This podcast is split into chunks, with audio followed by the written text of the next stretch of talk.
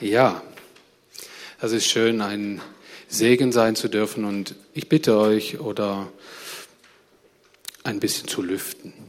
Das wäre noch cool, im wahrsten Sinne des Wortes. Könnt man ein bisschen lüften, ein Fenster aufmachen.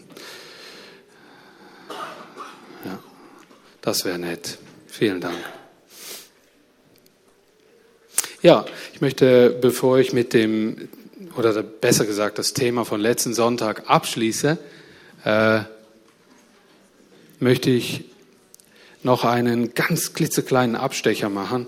Und zwar ich letzten Sonntag vergessen, darauf hinzuweisen. Und wie es manchmal so witzig ist, eigentlich hat mir der Eurovision Song Contest gestern dazu verholfen, auf die Sprünge. Ich habe das selber nicht gesehen, aber ich habe gehört, dass Israel gewonnen hat. Und ähm, äh, ja, ich hätte es den Schweizern auch gegönnt natürlich. Und, und den Deutschen auch übrigens. Da war ein ganz toller Mann am Start, fand ich jetzt. Ähm, aber was mich da erinnert hat, ist, wir haben jetzt ja die Jubiläumsbroschüre da hinten. Und Israel feiert mitten in diesem wieder aufkommenden, brodelnden Krieg. Israel feiert 70 Jahre Staatsgründung. Und als ich das Jubiläumsheft gelesen habe, habe ich gedacht, das ist ein Vermächtnis für alle, die das schon lang alles ein wenig komisch finden, nicht verstehen was es mit diesem Israel da auf sich hat, viel in der Bibel darüber gelesen haben. Aber in, diesem, in dieser Jubiläumszeitschrift, finde ich, ist gekonnt zusammengefasst, was es mit diesem Staat auf sich hat. Seit der Gründung, da wird ganz fair über den Konflikt gesprochen. Da wird über diesen jungen, kann man sagen, Staat gesprochen. Das, da, wird, da ist gut recherchiert worden, denke ich. Das liest sich sehr gut für jedermann und es beantwortet wahrscheinlich auch viele Fragen, die ihr habt. Warum das alles so ist, wie es ist, wem jetzt nun das Land gehört oder nicht. Diese Frage wird zum Beispiel angegangen, ähm, wie das überhaupt zur Landverteilung kam. Biblischer Hintergrund, Zeittafeln sind drin. Da hinten hat's noch ein paar. Der schneller ist der geschwinder. Und sonst kann man das auch bei diesem Verlag bestellen. Ist immer auch drin. Und ich finde es gut, dass man sich, wenn man schon keine großen, langen Bücher wälzen will, auf die schnelle Art informieren kann und wirklich informiert ist. Und vielleicht auch eine Haltung bekommt, die hilft. Im Gespräch, beim Znüni, in der Schule, wo auch immer, wenn dieses Thema aufkommt. Ich finde es sehr hilfreich. Ja, und dann wollte ich euch noch, oder ich habe es versprochen, meinem Regionalleiter, er hat gebeten, dass wir in den Gemeinden nochmal ausdrücklich beten für den kommenden Sonntag, für diese Reko Regionalkonferenz, in dem unsere zehn Gemeinden der Region zusammenkommen. Und das werde ich jetzt tun. In eurem Namen gemeinsam, wir beten für den nächsten Sonntag. Jesus, wir danken dir, dürfen wir dir diesen Anlass anbefehlen. Wir werden uns treffen und das Thema heißt Spirit Now. Heiliger Geist jetzt. Er soll bewegen, er soll Gemeinden prägen, er soll ja, in die, die Menschenherzen erfassen und ja, Göttliches bewirken. In dieser Zeit, die hin und her bewegt wird.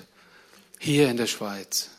Und Jesus, danke, dass du wir kennen dein Grundanliegen. Wir wissen, dass du nicht einen Haufen Gemeinden haben willst, aber dass du viele Menschen erreichen willst mit dieser rettenden, segnenden Botschaft des Evangeliums. Jesus, und wir bitten dich, dass die Frucht davon viele, viele neue Gemeinden sein wird. In unserer Umgebung, überall, denn es hat zu wenig. aber es sollen Menschen berührt werden. Und das soll eine Frucht davon sein, Herr. Und wir bitten dich, Herr, dass, dass du diesen nächsten Sonntag einfach segnest, dass du uns Einheit schenkst, dass du das Gelingen schenkst, äh, das ganze, die ganze Organisation segnest, dass dein Frieden darüber ist, wenn sich so viele Menschen versammeln und dass du auch die Speaker, die Redner berührst. Andreas und Antonio, die dienen werden nächsten Sonntag. Danke, Jesus. Wir wollen dahinter stehen und wir wollen auch die Leitung segnen. In Jesu Namen. Amen. Amen. Ja, ich werde weitermachen mit der Vertiefung des Themas Freundschaft. Nächst, letzten Sonntag äh, war Abendmahl Gottesdienst und da hatte ich eigentlich nur eine kleine Zeile erwähnt aus dem Johannesevangelium Kapitel 15. Das war der Vers 13. Und der hieß so, niemand liebt mehr als einer, der sein Leben für seine Freunde opfert. Das war der Vers von letzten Sonntag. Und ich habe euch versprochen, dass wir ein wenig mehr in diese Thematik Freundschaft noch reingehen. Jesus war es wichtig. Und was wir unter Freundschaft verstehen, das ist denke ich, schon sehr viel. Wir haben schon alle begriffen, wie wichtig gute Freundschaften sind. Wir haben aber auch schon alle begriffen, wie schwierig gute Freundschaften sind. Äh, sie zu haben, sie zu pflegen, sie zu bewahren und sie wirklich als segensreich zu erleben. Wir alle sind schon enttäuscht worden. Wir alle haben schon erlebt, wie Freundschaften zerbrochen sind, wie etwas dazwischen gekommen ist. Und Jesus redet auch von Freundschaft. Er sagt denn nachher direkt, das sind diese Verse 13 bis 15, ich lese allerdings nur 13 und 14. Niemand liebt mehr als einer, der sein Leben für seine Freunde opfert. Das hat Jesus getan. Und er hat uns Freunde genannt. Ihr seid meine Freunde, wenn ihr meine Gebote befolgt. Wisst ihr, ich bin einmal Fan, einmal mehr Fan von der guten Nachrichtübersetzung, die ja auch irgendwie äh, immer ein bisschen umstritten war. Immer wenn in der heutigen Sprache Bibel übersetzt wird, passieren Fehler. Weil man versucht, die grundlegenden Worte, die da im Urtext gestanden sind, in, der, in die heutige Zeit wirklich äh, zu formulieren. Und was ich schön finde an der guten Nachricht Bibel ist, sie schreibt ganz bewusst, ihr seid meine Freunde, wenn ihr meine Gebote befolgt und nicht, weil ihr meine Gebote befolgt. Wisst ihr, wie wichtig der Unterschied ist? Der ist hammerwichtig.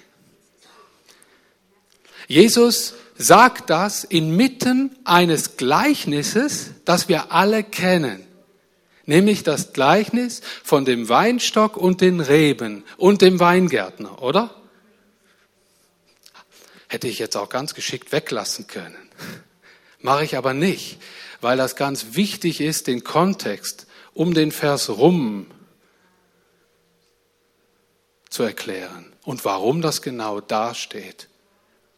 Jesus spricht genau von dem wichtigsten Wesen einer Freundschaft, er sagt, wenn ihr an mir seid, wird man an euren Früchten, so wie die Rebe am Weinstock ist, wird man an euren Früchten meine und unsere Freundschaft erkennen.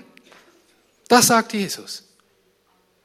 Darum dieser Vers, wenn ihr tut, was ich sage, ihr seid meine Freunde, wenn ihr tut, was ich sage. Er sagt, es ist ein ganz normaler Ausfluss, wenn ihr an mir dran seid, dass es euch wichtig ist, das zu tun, was ich sage, weil wir sind befreundet.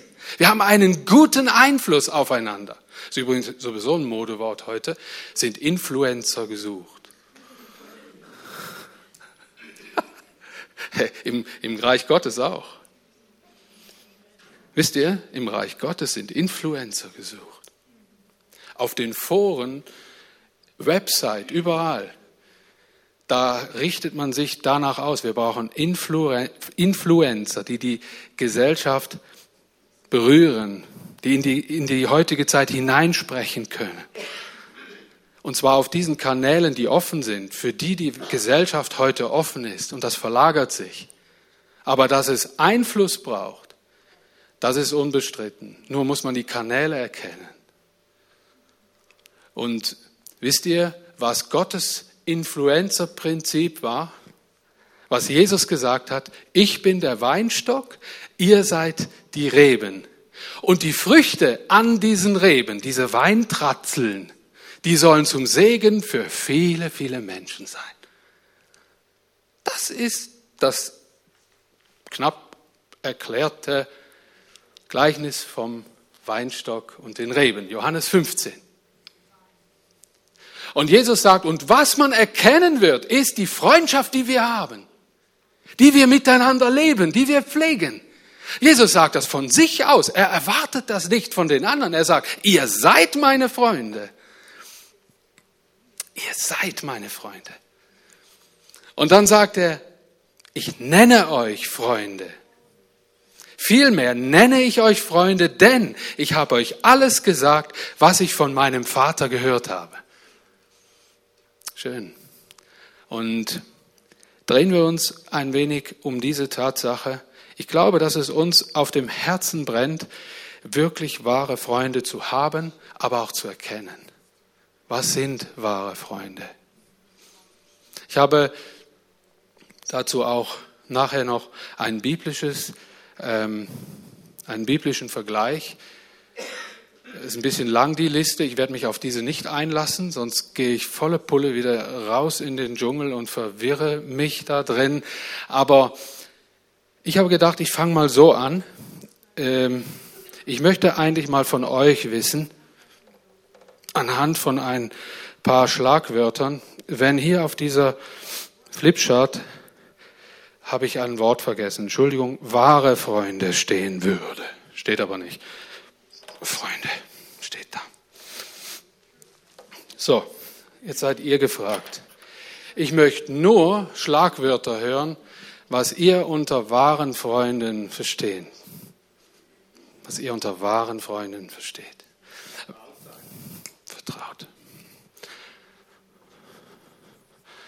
Muss niemand lesen können, muss einfach was stehen nachher.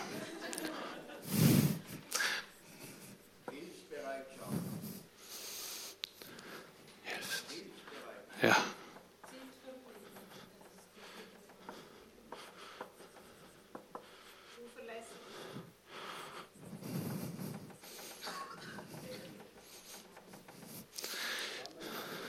Ehrlich, Zusammenhalt. Wow. Hui.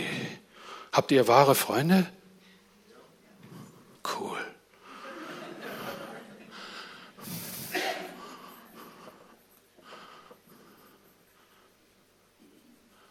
Ich erwähne ja das mit dem ehrlich nicht wieder, was ich letztes Sonntag gebracht habe. Das war Kante. Mit dem Hosenstall, gell? Ja, ist ja egal. Zusammenhalt. Was? Ertragen. Was? Nochmal, wer hat das gesagt? Was gibt's zu ertragen?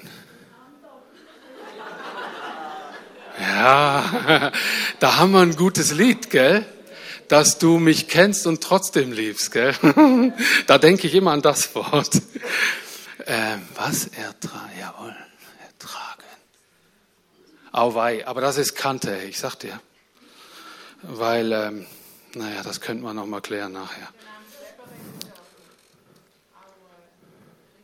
sich vor den anderen auf die Gleise schmeißen oder irgendwie sowas.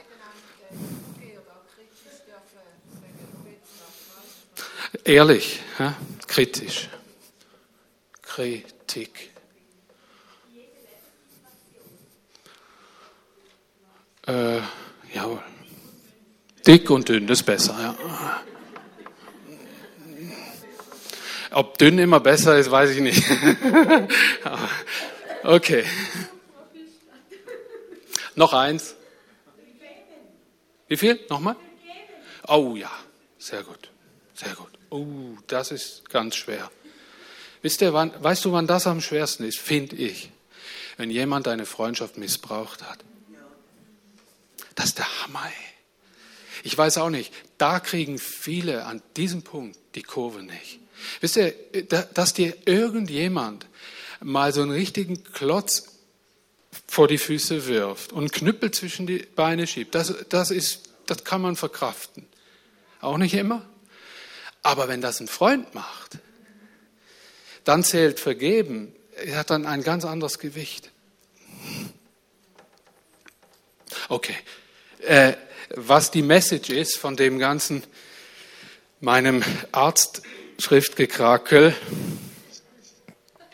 äh, ist, wir verstehen ganz, ganz viel. Wir haben viele, viele Vorstellungen von wahrer Freundschaft. Aber jetzt komme ich zu einem springenden Punkt und darum habe ich das aufgeschrieben. Wisst ihr, wir müssen ein Bild davon bekommen, was Gott unter wahrer Freundschaft versteht. Wir dürfen das nicht außer Acht lassen, weil sonst wir neigen dazu, das Thema Freundschaft zu säkulär, irdisch, ohne Gottesbezug heißt das, zu betrachten. Und wir stranden dann, wenn das nicht funktioniert, weil wir diese Gottesschau über dem Ganzen nicht haben. Wenn zum, zum Beispiel jemand das Wesen der Vergebung von Gott her nicht verstanden hat, wie will er durch einen Freund verletzt worden sein und dem vergeben?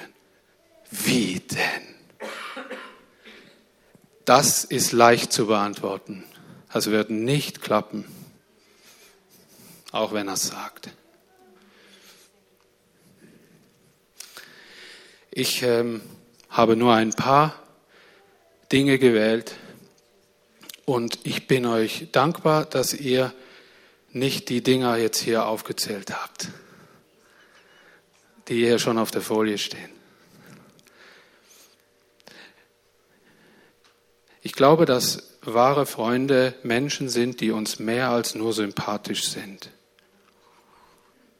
Wahre Freunde kennen echte Liebe, die nicht immer auf Gegenleistung beruht. Das heißt in Johannes 3, Vers 16, so hat uns auch Gott geliebt.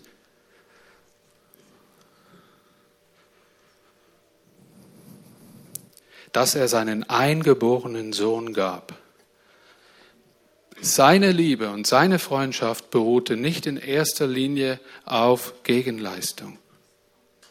Gott rettet den Menschen nicht, weil er ihm sympathisch ist, sondern weil er ihn liebt. Und zwar jeden. Diese Liebe, die ist göttlich. Und diese Liebe hat die Bibel auch ganz klar unterschieden von anderen Formen der Liebe.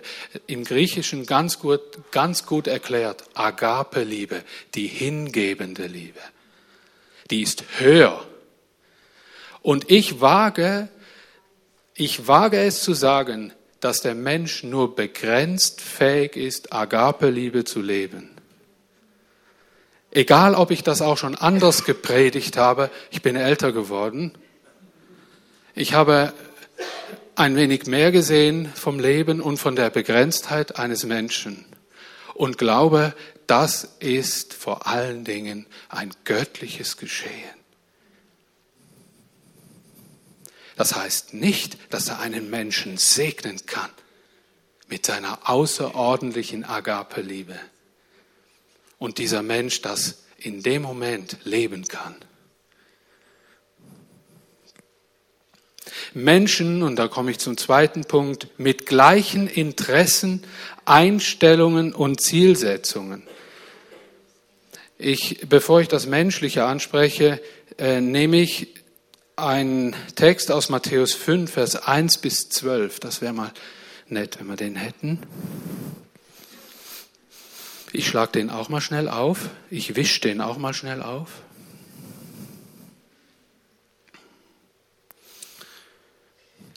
Da sind die Seligpreisungen. Vielleicht gern die nächste. Vielen herzlichen Dank, Jungs. Ist noch interessant, dass Jesus das mal ähm, formuliert hat, was seine Zielsetzungen sind, seine Interessen sind. Wisst ihr, wenn wir uns Freunde Jesu nennen wollen, dann müssen wir Bescheid wissen über das, was er liebt. Das machen Freunde auch. Gute Freunde kümmern sich oder fragen nach den Interessen, gegenseitig nach ihren Interessen, oder? So ist das auch mit Gott und uns. Mit uns und Gott. Wir müssen wissen, an was Jesus Interesse hat. Und das hat er deutlich, gut dargestellt in der Bergpredigt. Mal fallen gelassen. Genannt die Seligpreisungen. Glücklich sind die. Damit wollte er auch sagen, ich auch. Ich bin auch glücklich. Über was?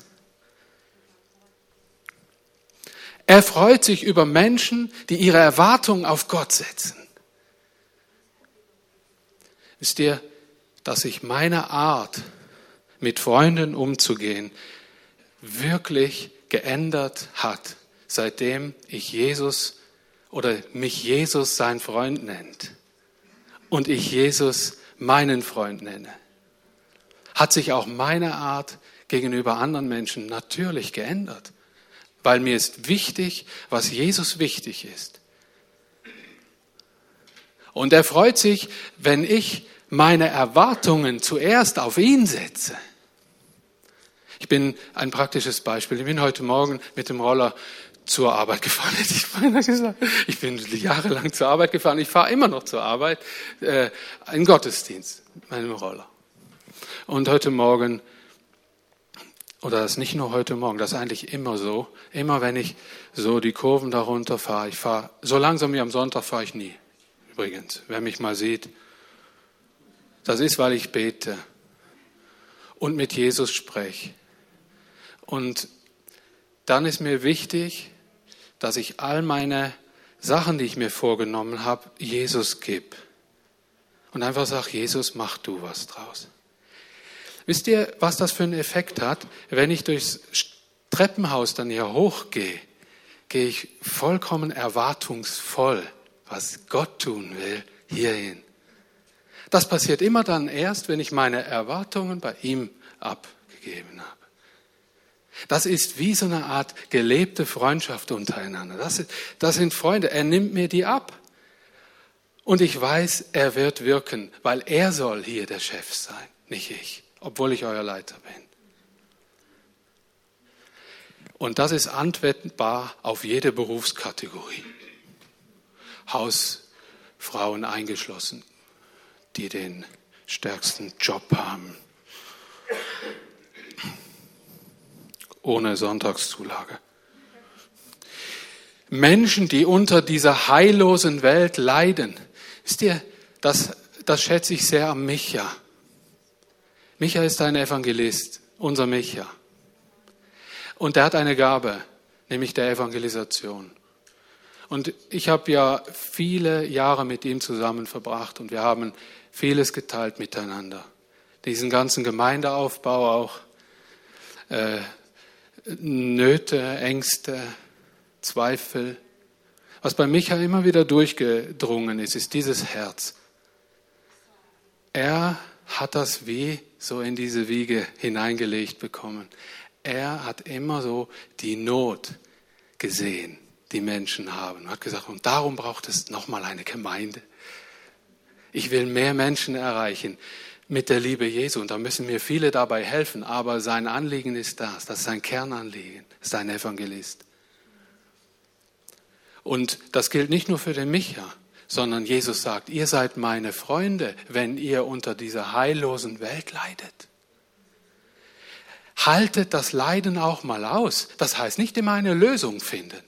Wisst ihr, wie oft haben so geprägte Menschen schon, sind mit Hurra und Siegesgeschrei auf die Leute los und haben alles andere als das, diesen Effekt gehabt, den Jesus eigentlich haben wollte. Jesus hat einfach gelitten und das hieß und er tat seinen Mund nicht auf. Er hätte, sich, er hätte sich rechtfertigen können. Er hätte dieses und jenes machen können. Er hätte sagen können, schlägst mich noch einmal, du, dann haut dir ein Engel eine.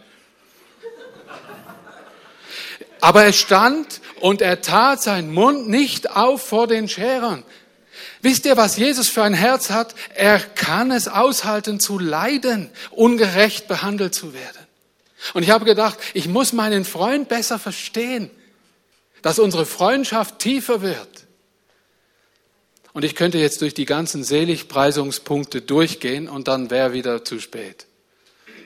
Ich will euch einfach nur sagen, wenn ihr Freundschaft mit Gott tiefer verstehen wollt, dann müsst ihr die Seligpreisungen nochmal genau studieren. Ich würde es euch raten. Gehen wir weiter.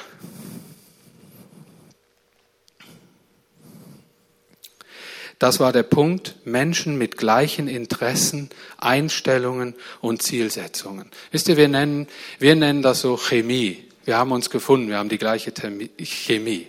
Das fängt an bei, bei Themen, die uns begeistern und den anderen auch. Und dann vertieft sich das. Meistens kommt man über irgendein Thema mit einem Menschen zusammen. Und aus dem entsteht eine Freundschaft. Wahre Freundschaften, ich komme zum Punkt drei, überstehen Krisen. Das hatten wir hier auch ein wenig drin, auch in schwierigen Zeiten. Wisst ihr, ich habe das versucht mal in einen Satz zu kleiden. Zuerst ernennen wir alle sympathische, wohlvertraute Menschen zu Freunden. Oder? So sind wir. Mit dem ist gut Freund sein. Der ist mir sympathisch. Jawohl. Kommen Prüfungen und Alltagssituationen, unterteilen wir sie dann in oberflächliche Kollegen, Projekt-, Freizeit-, Arbeits- und Zweckpartnern und echten Herzensfreunde.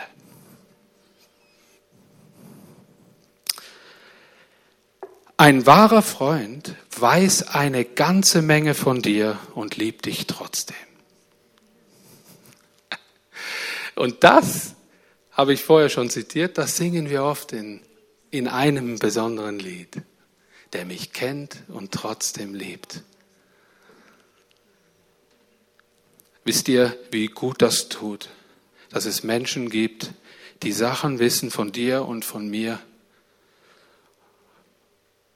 und die einfach tragen, dafür beten, dir helfen, wenn es brenzlig wird, weil sie genau wissen, wenn der jetzt mit der, der und der Sache zu tun hat, das ist seine Achillesferse. Da neigt er zu stolpern, ihm dann auf die Schulter zu klopfen und sagen, ich weiß um dein Problem. Und komm, lass uns das jetzt gemeinsam durchstehen, das Ding. Sein wahrer Freund, eine wahre Freundin. Übrigens, weibliche Form, gell? Sind da nicht eingeschnappt, wenn ich das zu wenig gebraucht habe.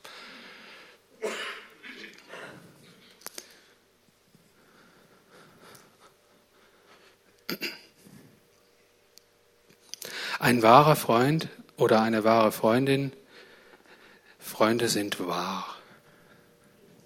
Wahre Freunde bleiben auch dann an deiner Seite, wenn du im Unrecht bist. Jeder Mann und jede Frau ist auf deiner Seite, wenn du im Recht bist. Das ist ein Spruch von Mark Twain.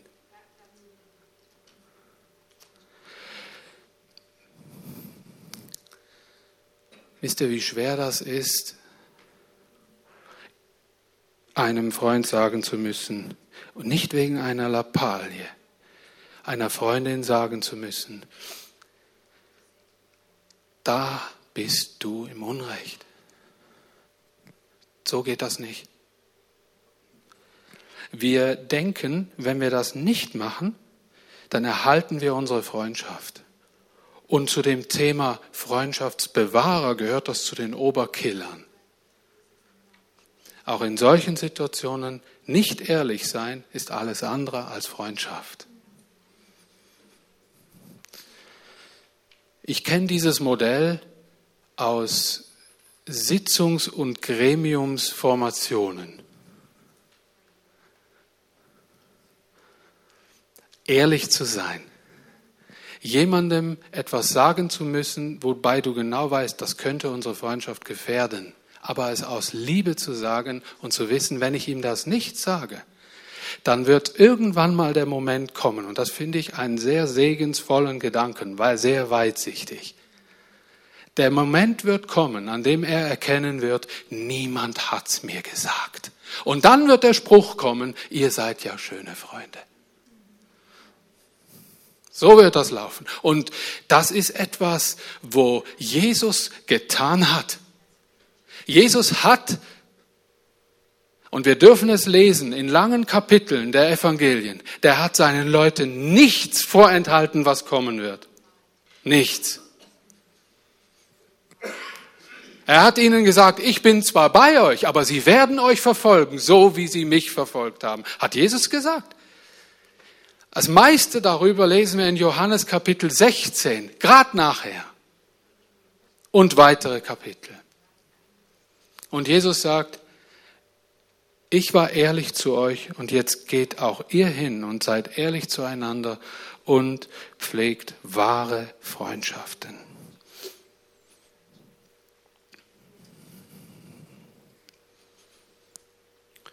Wisst ihr, was mir so gefällt an diesem Gleichnis, an diesem Bild, in dem ja das Wort steht, des Weinstocks und den Reben, das heißt den Ästen am Weinstock und nicht den Traubentratzeln, gell, als Erinnerung. Mir gefällt, dass Jesus sagt, wenn ihr an mir bleibt, dann werdet auch ihr auch in eurem Leben Früchte tragen bezüglich Freundschaft, die die Welt nicht kennt. Ich sehne mich danach, auch meinen Mitmenschen ein Freund zu sein, der das aus einer Gottesbeziehung heraus tut. Und was mache ich dafür? Ich lerne meinen Freund so gut wie möglich kennen, der Jesus heißt. An dem hänge ich ja dran. Das ist das Gleichnis vom Weinstock.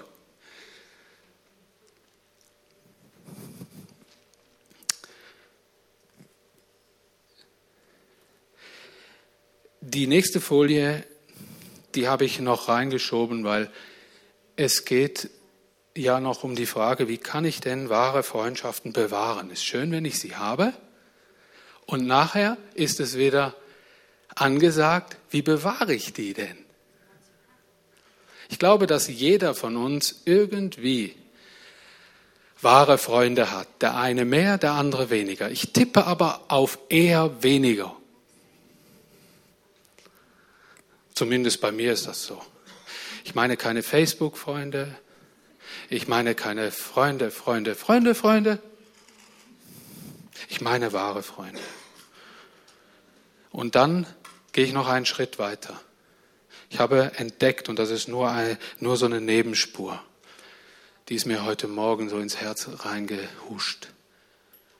Ich habe an der Beziehung zu meiner Frau erlebt, das ist ganz, und wir sind 30 Jahre verheiratet, wie wichtig es ist, unsere Ehe nicht einfach nur Ehe zu sagen, sondern wir sind auch beste Freunde.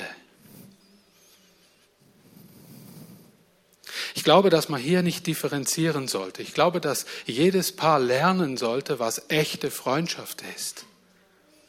Weil sie die Kraft hat, eben solche Krisen, eben solche Momente durchzustehen, die auch kommen werden, nebst den wunderschönen Kumpel, Frühlings, tolle Sonne und wer weiß der Gucker was für Gefühlstagen.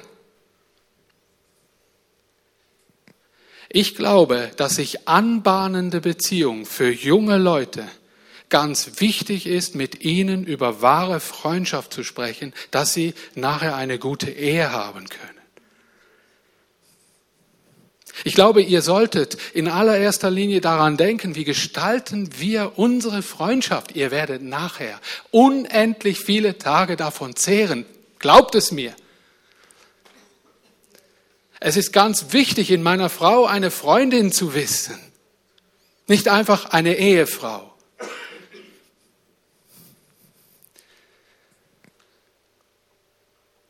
Und denn versuchen, das zu leben, was wahre Freunde wirklich ausmacht.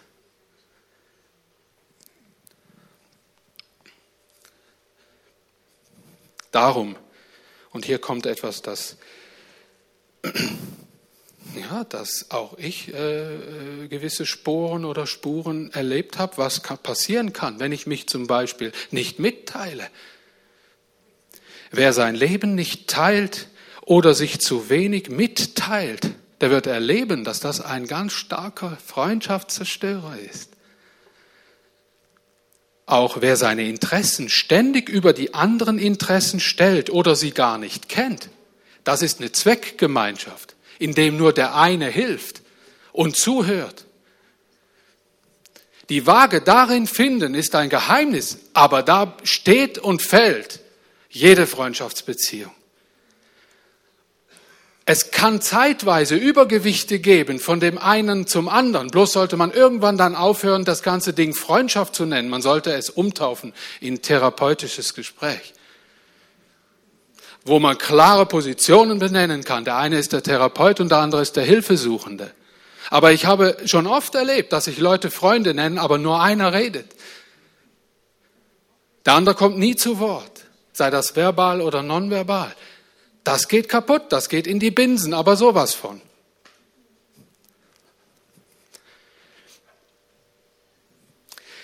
Die Beziehung zu Gott geht in die Binsen, wenn du dich nicht mitteilst. Jesus will hören, wie es dir geht. Er will, dass du das sagst. Nicht, ja, der kann sich das schon denken. Wisst ihr, wie, wie viele Christen so denken? Eh, voilà, ich habe auch schon so gedacht und denke immer mal wieder so und dann denke ich, papalapap, jetzt fange ich an zu reden.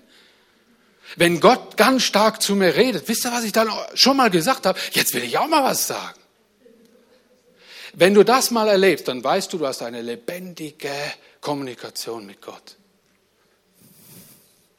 Und wisst ihr was? Er hat deine ungeteilte, du hast seine ungeteilte Aufmerksamkeit, wenn du mal anfängst, endlich zu reden mit diesem Gott. Mann, fang an, fang an, der du im Stuhl sitzt und schon lang denkst, Gebet ist ein schweres Thema für mich. Meine Leute, du, weißt du was? Jesus will dein Freund sein. Und er will das hören. Und damit ist nicht gemeint, dass du beten sollst, wie der Pastor das sagt. Sondern damit ist gemeint, mach mal deinen Mund auf. Red mal leise mit mir. Plapper mal was. Jesus, danke. Coole Sache. Jetzt kommt eine schwierige Situation. Meine Güte, was soll ich dem nur sagen? Weiß ich rede, da schalte ich oft auch hoch, auf Hochdeutsch. Da in diesem Hochdeutsch habe ich Gott so kennengelernt, dass ich so mit ihm reden kann. Und dann macht er immer Boing und dann kommt platt. Versteht er auch hier in der Ostschweiz, geht auch. Wenn du Französisch nur kannst oder Englisch, mach das in Englisch. Und wisst ihr, was meistens der nächste Schritt ist? Plötzlich hast du keine Worte mehr und weißt du, was dann kommt? Zungenrede. Plötzlich kommt, und das mache ich nicht vor, das habe ich nicht gern, das ist mir heilig. Wenn ich keine Worte mehr finde, hat Gott mir eine Sprache geschenkt und ich kann etwas zum, voller Freude zum Ausdruck bringen. Ich verstehe sie selber nicht. Ich weiß nur, dass sie Gott verherrlicht. Aber wisst ihr, wie das angefangen hat? Mach dein Maul auf. Viele Leute, ich sag euch, das gab viele Menschen, die haben gesagt, wie komme ich nur an die Zungensprache ran? Und wenn du mal näher ranguckst, wie der überhaupt betet, sagt er, das ist quasi so eine Art, nur Gott redet. Auf der anderen Seite nix. Wie willst denn du in Zungen reden? Kann auch passieren. Kann auch passieren. Mein Weg war über das ich mal angefangen habe zu reden. Wisst ihr, was habe ich für einen Schiss gehabt? Das erste Mal in der Gemeinde, wo alle so fromme Sprüche äh, gesprochen haben und äh, beim Bruder sowieso kannte ich bereits schon, was der sagen wird. Den Spruch, den Reim, den kannte ich in und auswendig, aber ich habe immer nur beurteilt, habe mal nie selber. Ist es nicht Zeit, aufhören, am Spielfeld ranzustehen und andere zu beurteilen, du mal mitten in die Szene reintrittst und mal anfängst, mit deinem Gott zu kommunizieren. Da tut sich was auf. Und ich weiß, dass gute Gespräche und einvernehmliche Gespräche, wo der andere mal ruhig ist und der andere mal zuhört, sowas von gut ist in so Beziehungen. Ich sage da ja nachher noch kurz was dazu. Ähm, was habe ich denn hier? Wo bin ich denn? Ah, wer nur nimmt und nie gibt, wird seine Freunde verlieren. Das ist Punkt drei. Fertig. Eins, zwei, drei. Punkt eins war, wer sein Leben nicht teilt oder sich zu wenig mitteilt. Punkt zwei war, wer seine Interessen ständig über die anderen Interessen stellt oder sie gar nicht kennt.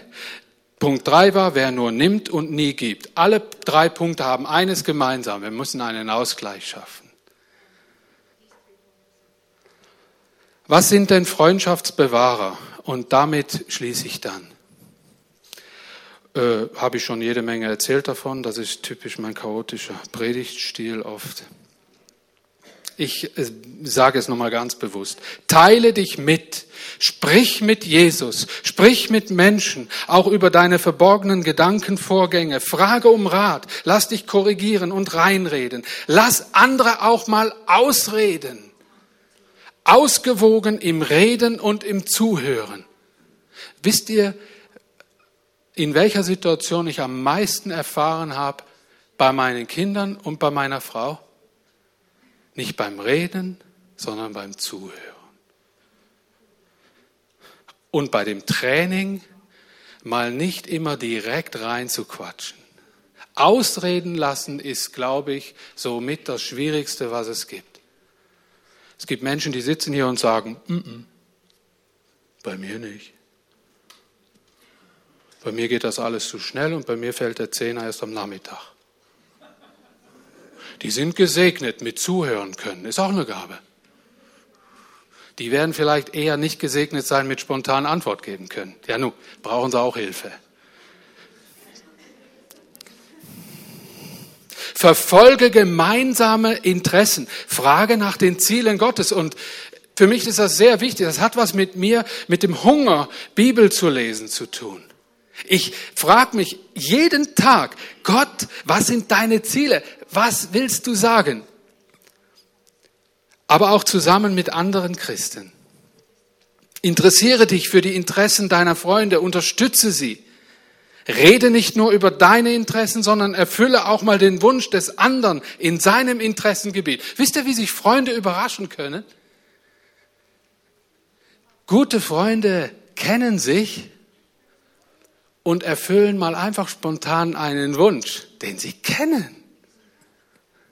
Nichts kann dich glücklicher machen, als jemanden überraschenderweise mit einem Herzenswunsch zu beschenken. Ich glaube, dass teilweise davon Freundschaften auch leben, dass man weiß, was den anderen interessiert. Wisst ihr, dass das der größte Beweis ist eines guten Freundes? Das nennt man eben die Frucht an den Reben. Die kann man wirklich essen. Die kommen nicht irgendwann.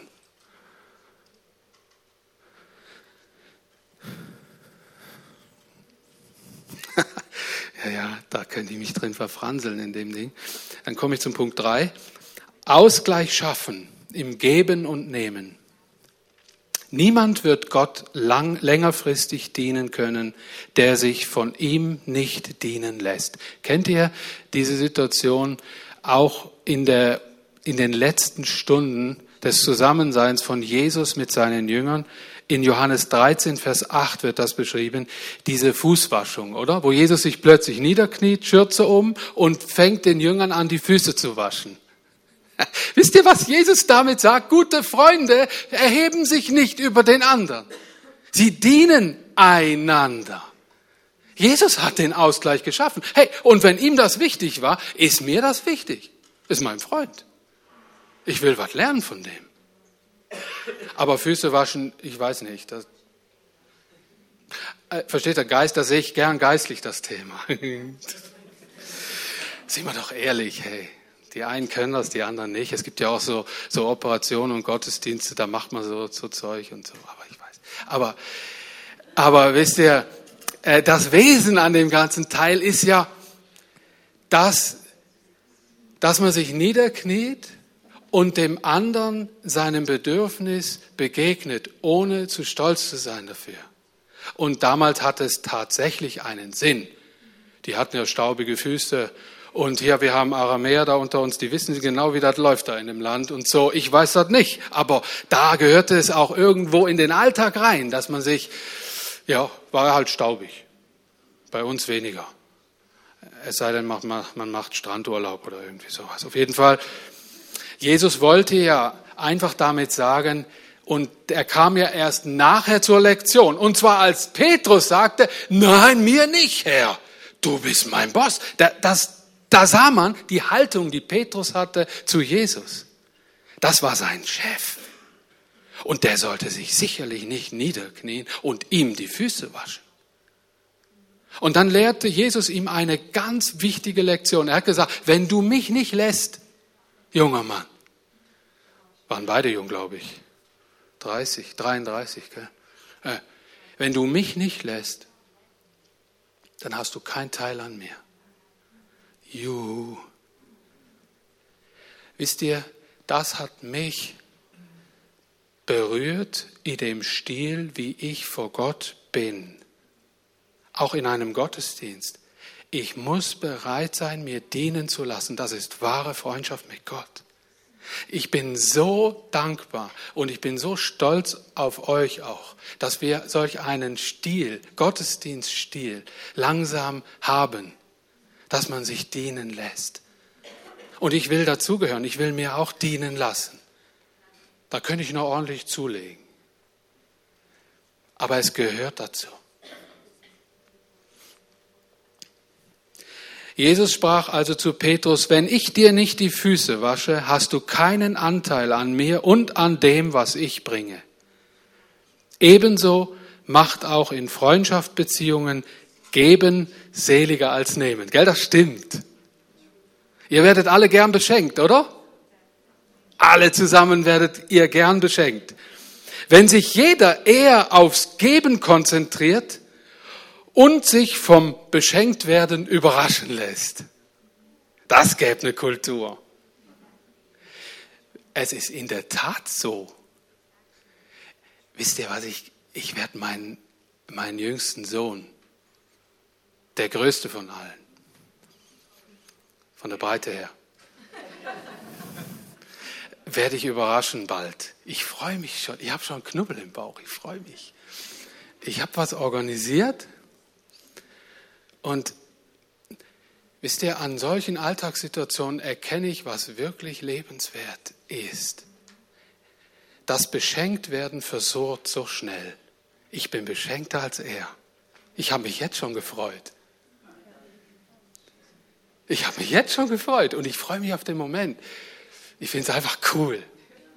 Weil das einfach so, boing, ist mir über den Weg gelaufen. Ich habe gesagt, das ist was für ein Jonas.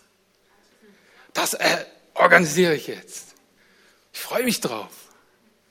Mach dein Leben lebenswert. Freundschaft macht Spaß. Und in der Freundschaft ist Geben definitiv seliger als Nehmen. Das erhält auch Freundschaften. Das sind Freundschaftsbewahrer.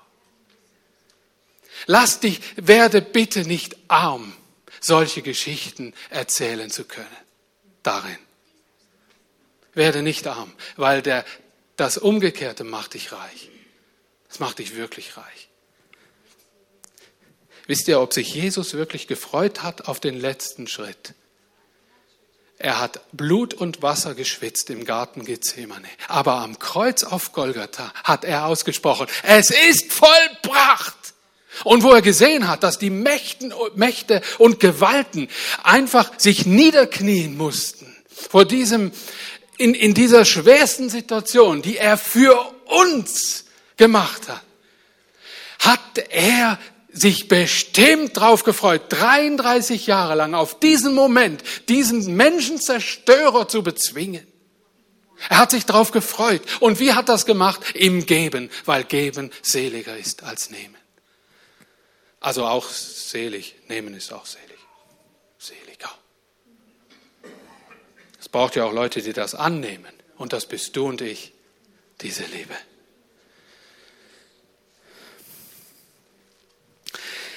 Ich habe mir was ausgedacht für den Schlusspunkt.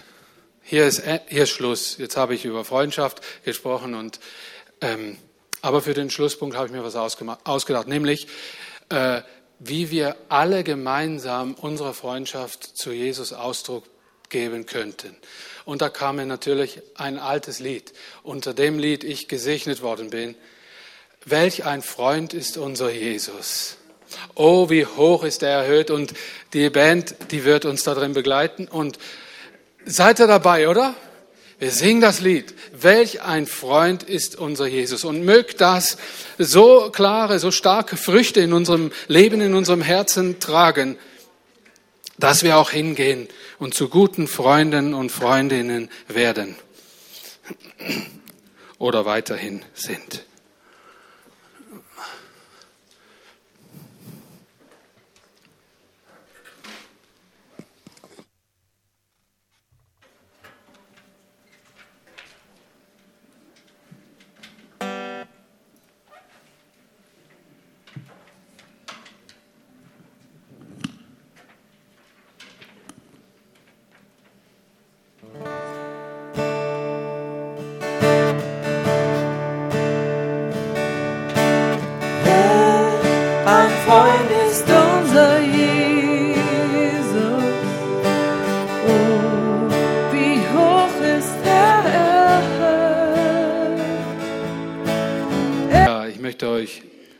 Einfach noch mal daran erinnern, dass ihr da hinten noch Essensbon kauft.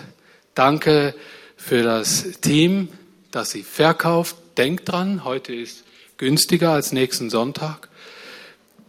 Der Einkauf wesentlich günstiger. Und denkt bitte daran, dass wir nächsten Sonntag keinen Gottesdienst hier haben. Gell? Wir sind, und zwar fängt der Gottesdienst um 10.30 Uhr in St. Margareten im Glaubenszentrum fängt er an. Kaffee und Gipfeli gibt schon eine Dreiviertelstunde vorher, also um Viertel vor zehn. Okay, das Programm könnt ihr auf diesen äh, Programmheftchen dann sehen. So, und dann noch eine kleine Überraschung. Da hinten ist auch ein Team, das zum Muttertag verschiedenfarbige Rosen verteilt. Wir wollen unsere Mütter natürlich segnen damit und eine kleine Aufmerksamkeit weitergeben. Seid Gott befohlen und ich wünsche euch eine wunderbare Woche. Auf Wiedersehen.